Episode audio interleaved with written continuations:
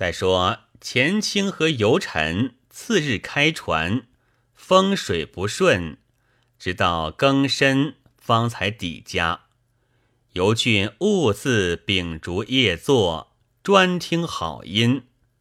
二人叩门而入，备述昨朝之事。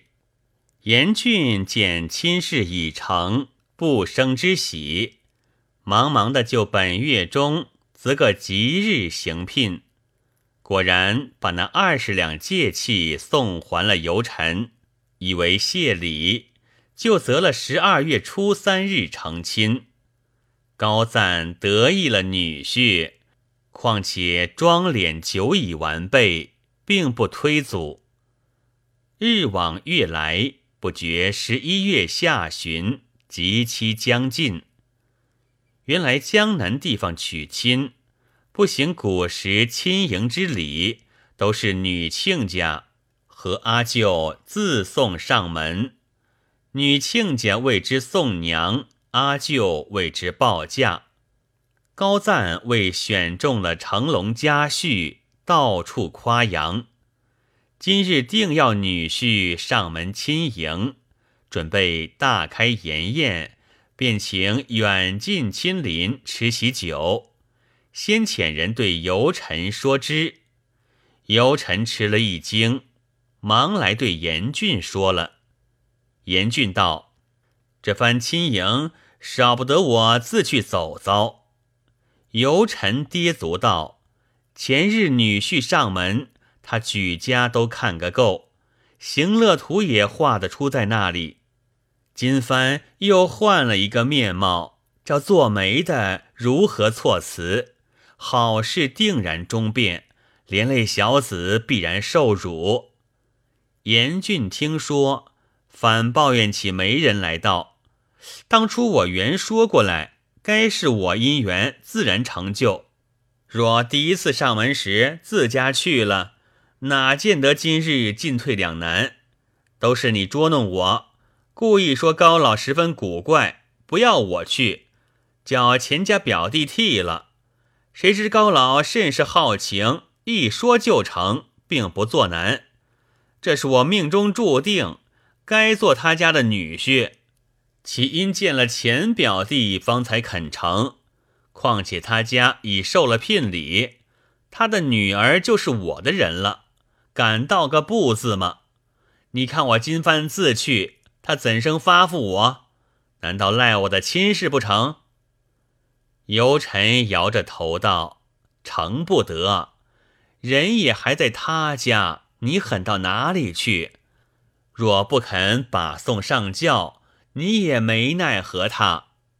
严俊道：“多带些人从去，肯便肯，不肯时打进去，抢将回来，告到官司，有申城吉帖为证。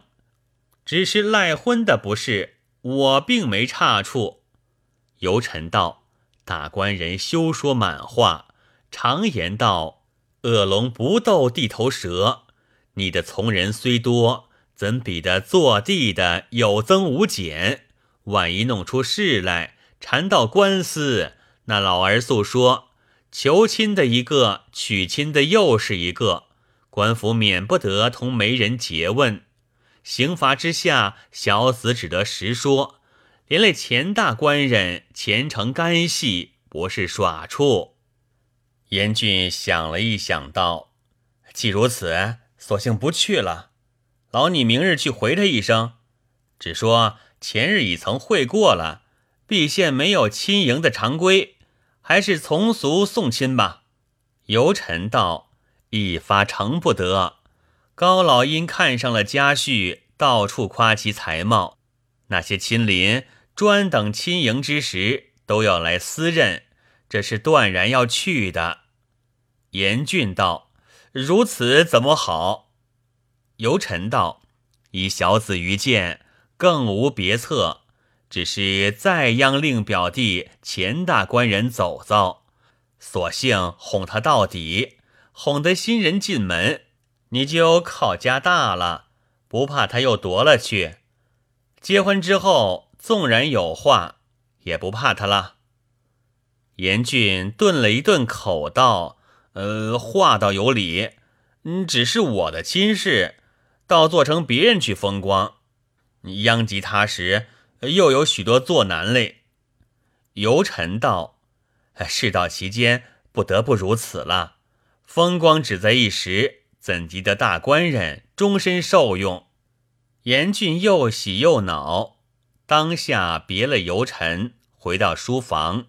对钱清说道：“哎，贤弟又要相烦一事。”钱清道：“不知兄又有何事？”严俊道：“嗯，初月初三是愚兄避阴之期，初二就要去亲迎，原要劳贤弟一行，方才妥当。”钱清道：“前日代劳不过泛然之事，今番亲迎是个大礼。”岂是小弟带得的？这个断然不可。严俊道：“贤弟所言虽当，但因初番会面，他家已认得了。如今呼唤我去，必然疑心。此事恐有变卦，不但亲事不成，只恐还要呈送。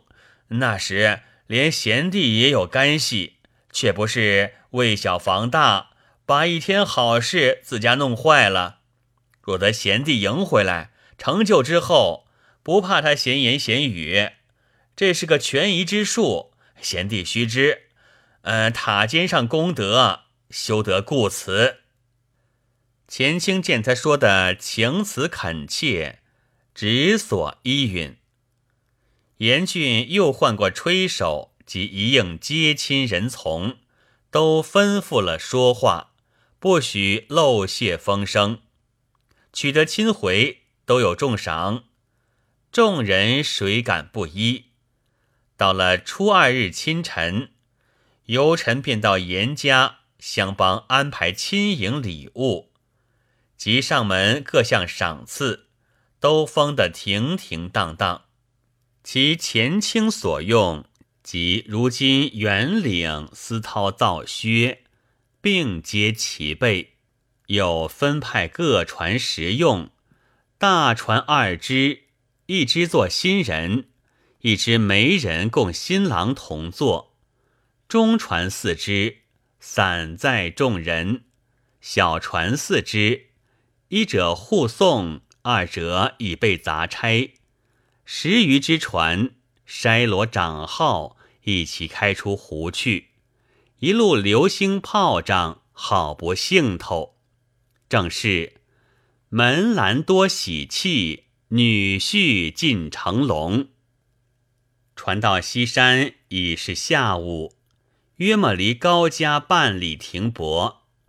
游臣先到高家报信，一面安排亲迎礼物，及新人乘坐百花彩轿、灯笼火把，共有数百。前清打扮整齐。另有清眷暖轿，四台四超，笙箫鼓乐，竟往高家而来。那山中远近人家都晓得高家新女婿才貌双全，竟来观看，挨肩并足，如看神会故事般的热闹。前清端坐轿中，美如冠玉，无不喝彩。有妇女曾见过秋芳的，便道：“这般一对夫妻，真个郎才女貌。高家捡了许多女婿，今日果然被他捡着了。不提众人，且说高赞家中大排筵席，亲朋满座。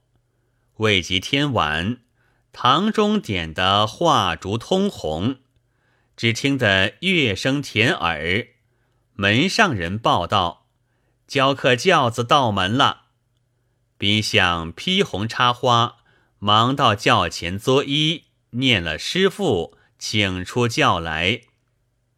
众人谦恭揖让，言至中堂。殿宴行礼已毕，然后诸亲一一相见。众人见新郎标致。一个个暗暗称羡，献茶后，吃了茶果点心，然后定席安慰。此日新女婿与寻常不同，面南专席，诸亲友环坐相陪，大吹大擂的饮酒，随从人等外乡另有款待。且说钱清坐于席上，只听得众人不住声的赞他才貌，贺高老选婿得人。钱清肚里暗笑道：“他们好似见鬼一般，我好像做梦一般。做梦的醒了也只扯淡。那些见神见鬼的，不知如何结末嘞。我今日且落得受用。”又想到，我今日做替身，担了虚名，不知时寿还在几时。料想不能如此富贵，转了这一念，反觉得没兴起来，酒也懒吃了。高赞父子轮流敬酒，甚是殷勤。钱清怕耽误了表兄的正事，急欲抽身，高赞故留。又做了一回，用了汤饭，仆从的酒都吃完了。约么四鼓，小乙走在钱清席边，催促起身。钱清叫小乙把赏风挤散，起身作别。高赞两朵已是五鼓时分，陪驾妆脸俱已点检下船。只待收拾新人上轿，只见船上人都走来说：“外边风大，难以行船，且消停一时，等风头缓了好走。”原来半夜里便发了大风，那风刮得好厉害。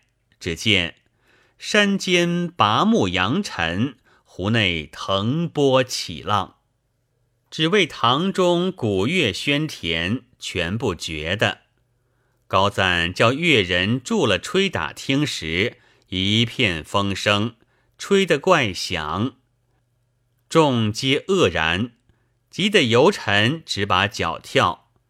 高赞心中大事不乐，只得重新入席，一面差人在外专看风色，看看天晓，那风越狂起来。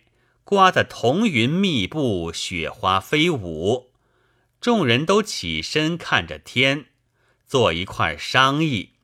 一个道：“这风还不像就住的。”一个道：“半夜起的风，原要半夜里住。”又一个道：“这等雪天，就是没风也怕行不得。”又一个道：“只怕这雪还要大嘞。”又一个道：“风太急了。”住了风，只怕湖焦。又一个道：“这湖不愁它焦断，还怕的是风雪。”众人是嫩般闲讲，高老和尤臣好生气闷。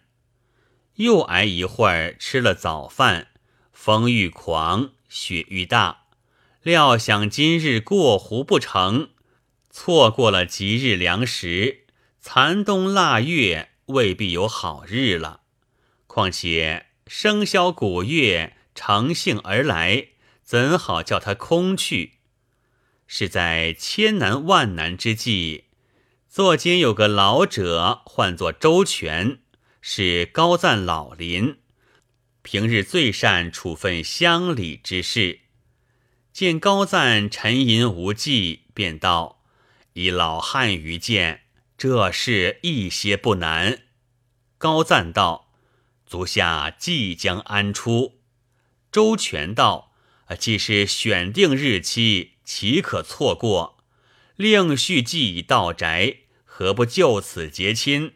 趁着筵席做了花烛，等风息，从容回去，岂非全美？”众人齐声道：“最好。”高赞正有此念，却喜得周老说话投机，当下便吩咐家人准备洞房花烛之事。却说钱清虽然身子在此，本是个局外之人，起初风大风小，也还不在他心上。忽见周全发此议论，暗暗心惊，还道高老未必听他。不想高老欣然应允，老大着忙，暗暗叫苦。玉央尤少梅代言。谁想游臣平息好酒，一来天气寒冷，二来心绪不佳，斟着大杯只顾吃，吃得烂醉如泥，在一壁厢空椅子上打鼾去了。钱清只得自家开口道：“此百年大事不可草草，不妨另择个日子再来奉迎。”高赞哪里肯依，便道：“翁婿一家何分彼此？况贤婿尊人已不在堂，可以自专。”说罢，高赞入内去了。钱清又对各位亲邻再三央及，不愿在此结亲。众人都是奉承高老的，哪一个不几口赞成？钱清此时无可奈何，只推出宫。到外面时，却叫严小乙与他商议。小乙心上也道不该，只叫钱秀才推辞。此外别无良策。钱清道：“我辞之再三，其奈高老不从。若执意推辞，反起其疑。”我只要委屈周全你家主一桩大事，并无欺心。若有苟且，天地不容。主仆二人正在讲话，众人都攒拢来道：“此事美事，令月亦已决矣。大官人不须疑虑。”钱清默然无语。众人依钱清请进，午饭已毕。重排喜筵，宾相披红贺礼，两位新人打扮登堂，依照堂规行礼，结了花烛。正是百年姻眷今宵旧，一对夫妻此夜新。得意事成失意事，有心人遇没心人。